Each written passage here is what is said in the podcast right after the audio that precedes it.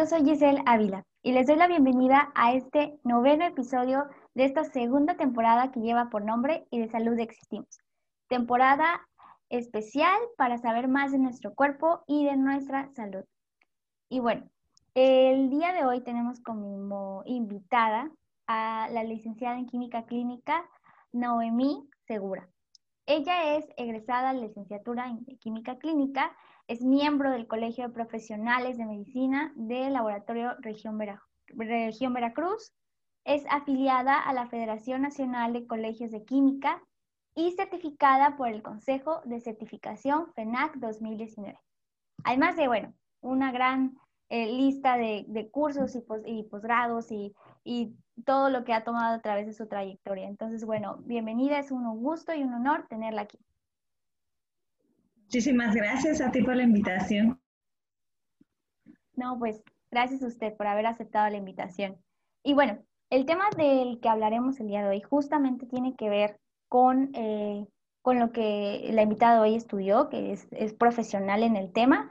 Y bueno, vamos a platicar sobre algo revelador, algo que a lo mejor mucha gente desconoce y de lo cual he sido testigo. Eh, yo actualmente trabajo para un laboratorio en el área de esta atención a, pacientes, a clientes que quieren saber sobre estudios, sobre cómo prepararse previos estudios y demás.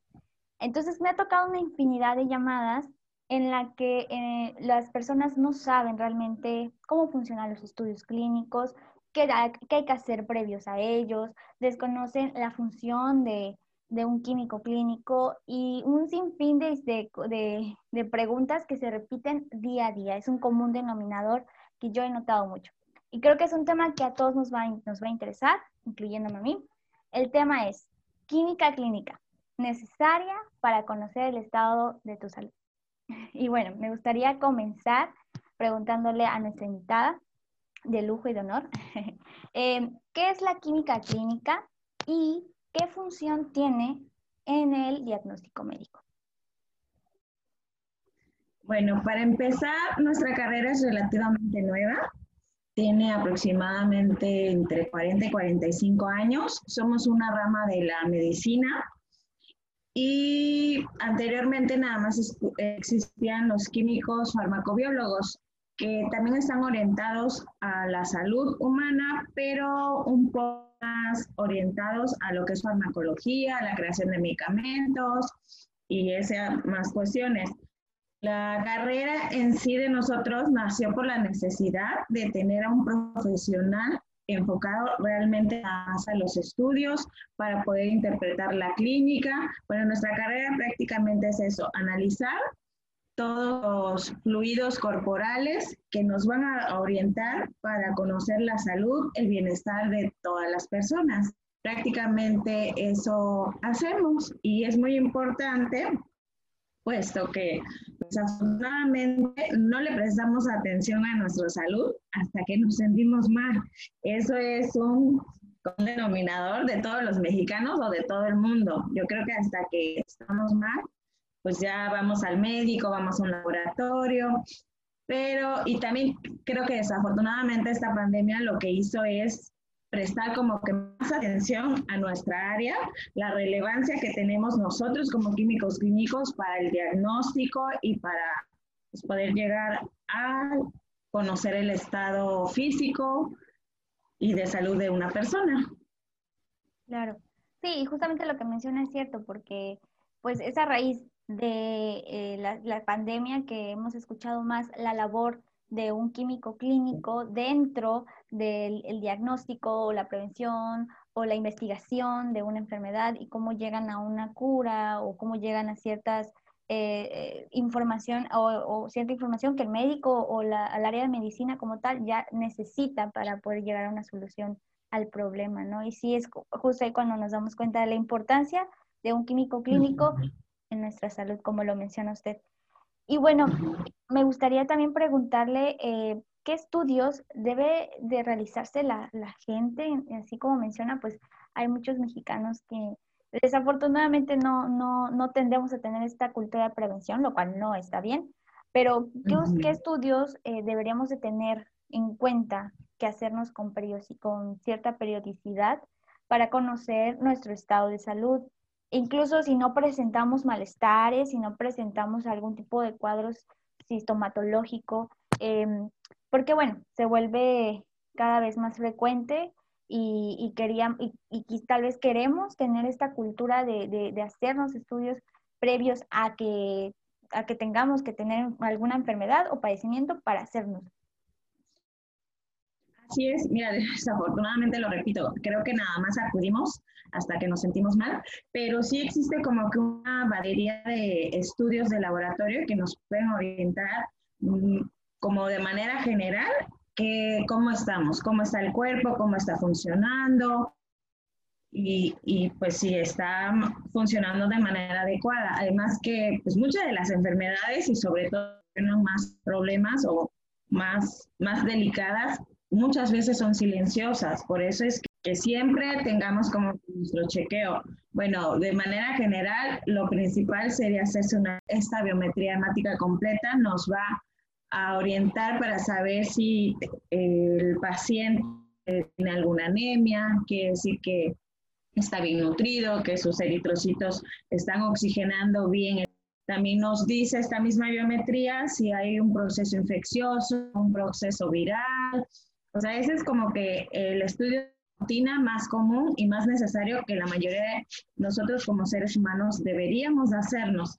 El siguiente punto, el siguiente estudio sería una química sanguínea. También sabemos que México es uno de los principales o que tiene altos índices de diabetes y de sobrepeso, tanto infantil como en adulto, así que también es otro estudio que es muy importante que nos hagamos de glucosa, colesterol, triglicéridos, para saber eh, si tenemos, sobre todo si, tenemos alguna predisposición, o sea que algún familiar, madre, padre ya tiene diabetes, es hipertenso, es súper importante que siempre nos, estemos checando esos tres parámetros, que sería glucosa, colesterol y triglicéridos, porque también sabemos que nuestra alimentación está rica en grasas, en carnes, en cerdo, y pues eso nos ayuda mucho, ¿no?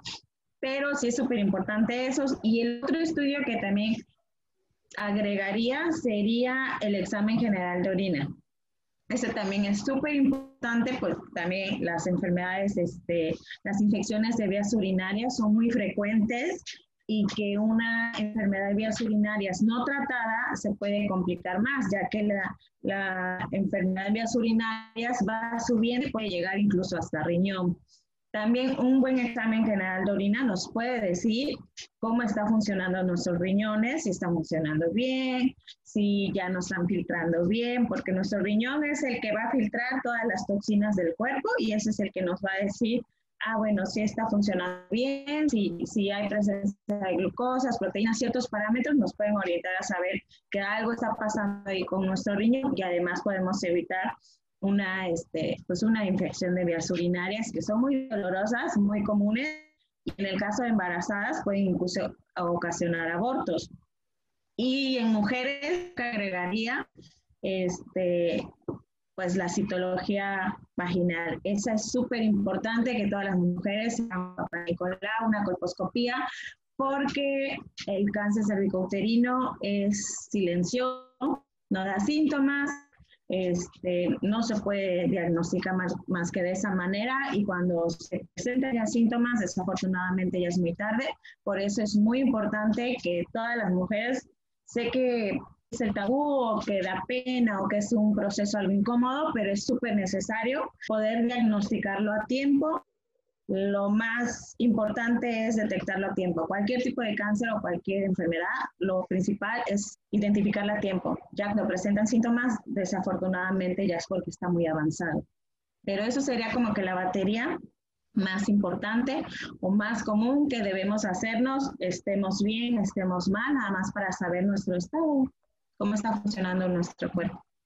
Ok, perfecto. ¿Y con qué frecuencia nos recomienda? Por ejemplo, he notado que los tres primeros primeros que mencionó, por ejemplo, el, examen general de orina, la bioquímica sanguínea y la biometría, eh, más o menos en, con qué frecuencia nos los recomienda y, no sé, desde jóvenes empezar a hacérnoslos, a, a partir de qué edad.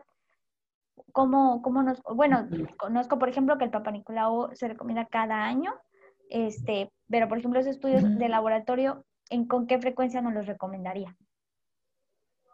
En el caso de las personas que saben que su papá ya es diabético, que su mamá, que ya tienen antecedentes de, de, familia con ciertos padecimientos crónicos, es más importante que a lo mejor lo realicen más periódicamente, a lo mejor cada tres meses, su glucosa, colesterol, estarla este, monitoreando nada más para que en caso de que ya no se note un dato de alerta, ya empezar a tomar medidas.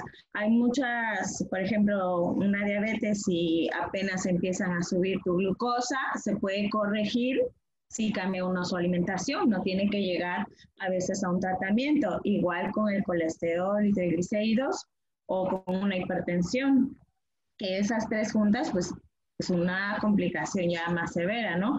Pero recomendable sería mínimo este, cada tres meses, cada seis, y no me quiero preocupar, pero en caso de que tengamos este, antecedentes familiares que ya sufren estos padecimientos crónicos, sí, háganlo cada tres meses y pues procuremos un poco la alimentación, porque muchas de estas enfermedades son hereditarias.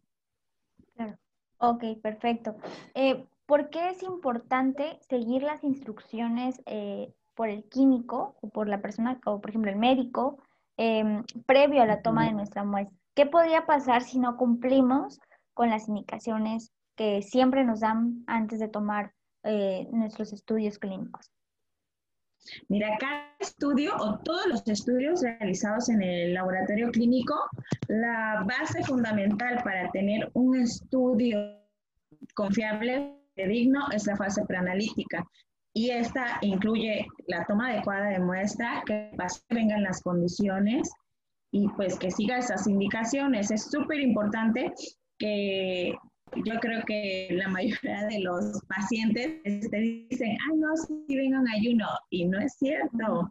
Nada más te dicen porque quieren que le tomes la muestra, pero es súper importante que sean de verdad honestos y que siempre sigan las indicaciones porque eso influye demasiado en, los resultados que nos va a arrojar los, los, este, los estudios. Es súper importante porque nosotros necesitamos ciertas condiciones que son las que les estamos diciendo para que nuestros estudios sean fidedignos.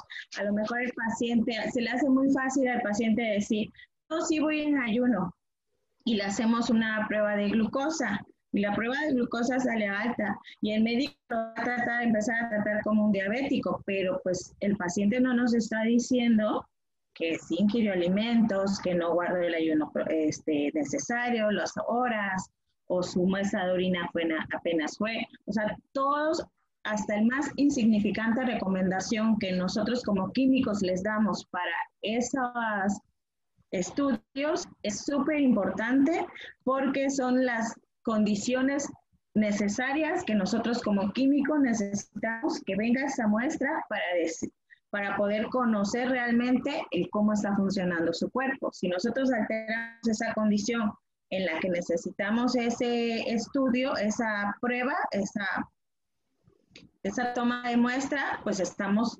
modificando todos los resultados que van a salir. Por eso es súper importante que nos hagan caso. Claro. Sí, y es súper importante porque, bueno, yo también lo he notado mucho que, que tienden a desobedecer o a mentir como menciona. Y bueno, eh, también otra pregunta importante, ¿por qué un químico clínico no, puede, no podría, eh, o bueno, no, no es que no le correspondería interpretar al paciente los resultados? En primera instancia está marcado por norma y no es tanto que no tengamos los conocimientos, porque sí los tenemos los conocimientos, pero al hacer los estudios de laboratorio nada más vemos una parte del paciente, nada más vemos sus fluidos, cómo, cómo se está comportando el organismo, qué deficiencias tiene, pero al ver nada más el tubo, la muestra y los resultados de ese y cómo funciona su cuerpo, no estamos viendo todo el panorama. El que realmente ve todo el panorama, la sintomatología, eh, historia clínica, antecedentes, pues es el médico. Yo creo que por, Estoy segura que por esa razón es que no nos corresponde tanto porque no vemos todo, o sea, nada más vemos una parte de lo que le está pasando al paciente, no estamos viendo todo el panorama que el médico es el que lo está viendo. Este, yo creo que el diagnóstico es como un trabajo en conjunto, es laboratorio, imagenología y médico, porque se, pues para llegar a un diagnóstico se tiene que conjuntar todo, cómo está funcionando su cuerpo, cómo se ve algunas alteraciones de su cuerpo en imagen, una radiografía, un ataque, y el médico, que es el que tiene contacto directo con el paciente, la sintomatología, la clínica, la auscultación física. O sea, un diagnóstico no se puede hacer sin ninguna de esas tres. O sea, todas las tres ramas, tanto laboratorio, imagenología y médico, es súper importante para un diagnóstico y sobre todo tener esa comunicación entre los tres. Pero pues sí, como cada uno, ni tampoco la tecnología podría dar el diagnóstico, porque ellos también nada más están viendo una parte de la enfermedad. Nosotros vemos una parte y al médico es el que le toca ya conjuntar ambas partes, ver al paciente y ya dar ahora sí el diagnóstico. Yo creo que eso, somos como que piezas de rompecabezas que el que termina armándola, pues es el médico. Claro, y también porque me ha tocado pacientes que se llegan a molestar, ¿no? De que yo me, me, me dice, no, pues pásame al químico, pues necesito que me diga qué significa eso, ¿no? Pero bueno, muchas veces es propiamente y justamente que el, el médico debe dar como, como este diagnóstico con todo lo que usted menciona. Y bueno, la siguiente pregunta es, ¿cómo nosotros como pacientes, como, como inmortales, podríamos identificar como eh, qué laboratorios o qué lugares podrían ser como confiables, ¿no? Porque muchas veces también pasa, tenemos como el miedo de que, bueno, no se confundirán de muestra o a lo mejor no, el, el químico no está incapacitado, no sé, pero ¿cómo podríamos identificar un laboratorio que sea de confianza y que pues tenga todo lo, lo necesario, ¿no? Para tener un, un buen resultado, bueno, no un buen resultado, más bien como un resultado confiable. Ese tema es súper importante y también súper delicado. Este, creo que como en todos lados, como en todos los servicios, no nos podemos dejar llevar por costo. La palabra de que porque es más costo sea de calidad, Claro que no. Lo que tenemos que hacer cada vez que vamos a, un laboratorio como personas normales sin tener eh, a lo mejor la preparación profesional es ver las acreditaciones. A ver, este laboratorio que estoy viendo tiene sus permisos de COFEPRIS, eh, sus químicos están actualizados, tienen buena este, higiene, manejo de mis muestras. O sea, son pequeños detalles que que sí tenemos que estar siempre presentes, porque un laboratorio que está acreditado por COFEPRIS, bueno, ya tiene como que su palomita y que sigue ciertas normas, de que la COFEPRIS está avalando que sigue ciertas normas para que sus resultados sean confiables. La otra también, en la mayoría de los laboratorios sí ponen eh, la capacitación continua, que siguen tomando sus, sus químicos, eso también es súper importante. Yo sé que la experiencia sí nos ayuda muchísimo, pero como cualquier profesional, y sobre todo en esta área de la medicina, la medicina sigue evolucionando, sigue habiendo ciencia, sigue habiendo, o sea, sigue avanzando toda la investigación. No nos podemos quedar en lo que aprendimos en la carrera, tenemos que seguir capacitándonos, actualizando, porque pues la medicina avanza y no nos podemos quedar en el conocimiento antiguo pero pues lo más importante es que tengan una acreditación, que pregunten, que no se queden, este, que pregunten si sus químicos están capacitados, actualizados y pues también como personas también tengamos la capacidad de leer, de buscar. O sea, no ahorita está súper de moda las fake news y nos dejamos llevar por tal lugar, no. Hay mucha información, fuentes fidedignas de la OMS, de la OPS, este, que son de la, de la misma Secretaría nos dice, ahí están los cuadros básicos de lo que se debe hacer, qué estudios realizarnos y cómo, pero sí es súper importante y también un lugar que desde el principio, desde la toma de muestra, te están tratando bien, te están tratando con calidad, desde ahí también.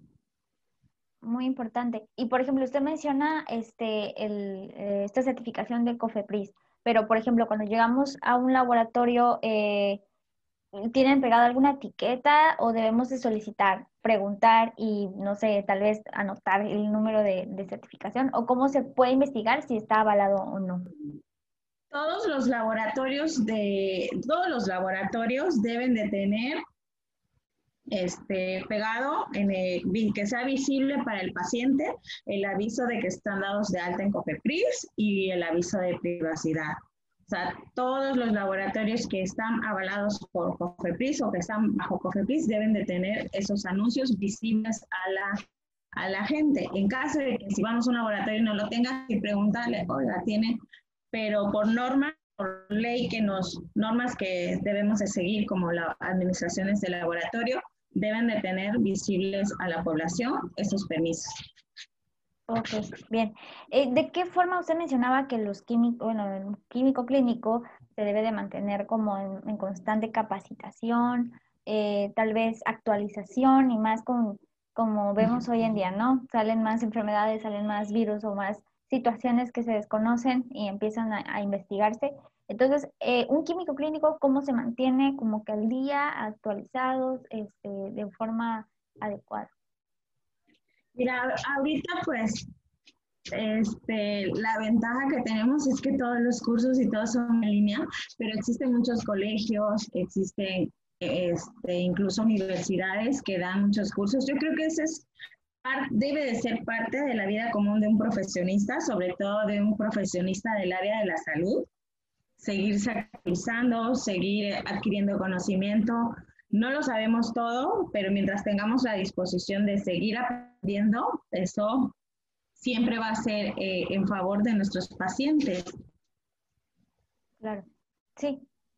Sí, y justamente lo que mencionas es muy importante porque eh, creo que comentaba en otro episodio, ¿no? Se necesita como también mucho, mucha pasión, mucho gusto, mucha como entrega a lo que uno está estudiando y más cuando es el área de la salud, cuando es el área de medicina, cuando es el área eh, de, la que corre riesgo el paciente, ¿no? En dado caso de algún error, no sé. Entonces, eh, creo que el, la iniciativa, ¿no? De cada quien, de cada químico, de, querer actualizarse cada vez más, como menciona, es muy, muy importante.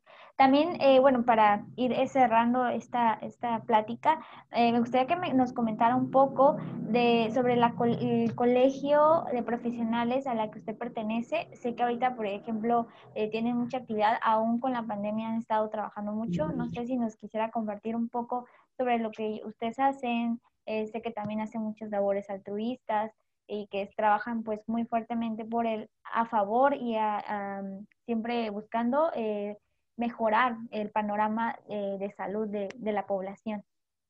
Claro, mira, este, el colegio de profesionales de medicina del laboratorio de en Veracruz, al cual estoy inscrita, es mi gran orgullo. Soy la socia fundadora, siempre lo presumo porque es mi, es mi bebé. Pero, eh, pues gracias a Dios se ha ido encaminando bien y lo que queríamos lo que queríamos a la hora de formarlo y de que crezca es eso. Una, que el gremio se ha unido. Queremos que el gremio de verdad se una tanto para cosas buenas, para proteger al gremio y para tratar entre nosotros de hacer nuestro mejor trabajo, siempre con ética, pero sobre todo mantenernos actualizados. Nosotros como colegio damos pláticas, damos sesiones, damos simposios, hacemos congresos, estamos afiliados a una federación más grande que también nos ayuda a certificar a los químicos clínicos.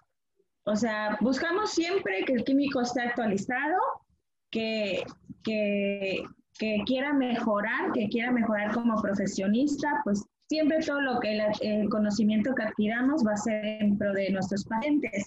Y el punto, como el plus del colegio, de que aparte de que nos encanta capacitarnos y aprender cosas nuevas y buscar el ponente más, más nuevo o que tiene tema innovador o, otra manera de enseñarte, es que también hacemos labor altruista.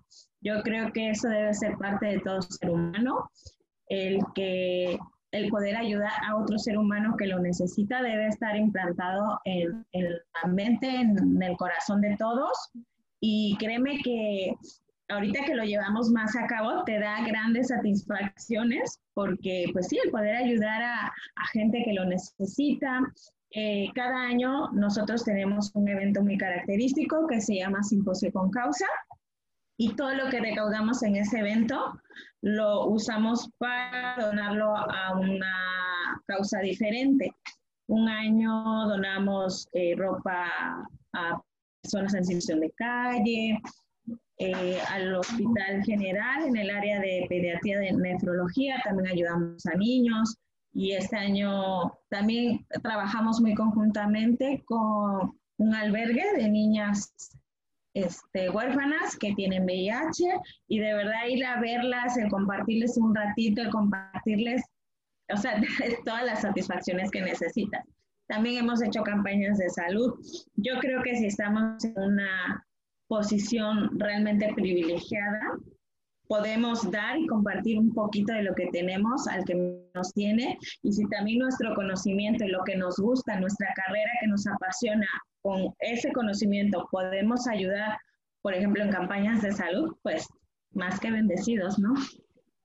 Claro, no, pues agradecer mucho su, su labor. Creo que eh, muchos debemos aprender de, ustedes, que aparte de, de, estar siempre actualizados, siempre trabajando, usted que bueno, veo su, su, su currículum y número de envidia de, todo lo que ha hecho y logrado y ha, estado haciendo en estos años. Bueno, eh, creo que es todavía más, más grande este mérito el hecho de que pues anime a otras personas, a otros químicos, a otra otro sector de las, del área de la salud a, motivarlos a que hagan lo mismo que usted está haciendo, que es un acto pues bastante em, bonito, bastante generoso, ¿no? A, apoyar de esta forma a las personas que lo, que lo necesitan. Y me gustaría, bueno, que ya eh, para finalizar, que nos diga si tiene alguna página de Facebook, la, la, escuela, el colegio que nos menciona, sobre, no sé, si alguien que nos está viendo quiera, quisiera apoyar con algo, eh, quisiera ayudarlos con, con algo que, que, les pueda hacer falta, que nos pueda decir en las redes sociales o en donde podemos eh, seguir su, su, su trayectoria de actividades. Sí, el colegio tiene su página de Facebook que se llama así, Colegio de Profesionales de Medicina de Laboratorio Región Veracruz. Lo pueden encontrar en Facebook y ahí subimos todos los eventos que realizamos tanto de manera académica como también la evidencia de las labores altruistas que realizamos. Ahí pueden encontrar toda la información. Perfecto, pues vamos a, seguirla y sí, sí, si podemos apoyar en algo, créame que, que estamos... Así es. Pues muchas gracias, eh, Química, eh, por haber estado aquí, por haber ilustrar, habernos ilustrado con mucha información. Creo que como lo mencioné en un inicio, todos debemos de conocerla. Eh, propiamente es lo que queremos en este episodio, digo, con este episodio en esta temporada, ¿no? Conozcamos temas de salud que debemos saber. Claro, muchísimas gracias a ti por la invitación y pues traté de darle lo más práctico para que todas las personas que nos escuchen concienticen de la importancia de la salud, la importancia de prevenir, la importancia de los estudios de laboratorio y de nuestra carrera para la salud humana. Claro, sí, lo hizo y lo hizo muy bien, la verdad, muy, todo, muy claro y entendido. Y pues bueno, a todos los que nos vieron y escucharon en este episodio, muchas gracias por estar. No se pierdan el próximo episodio de Debes saberlo.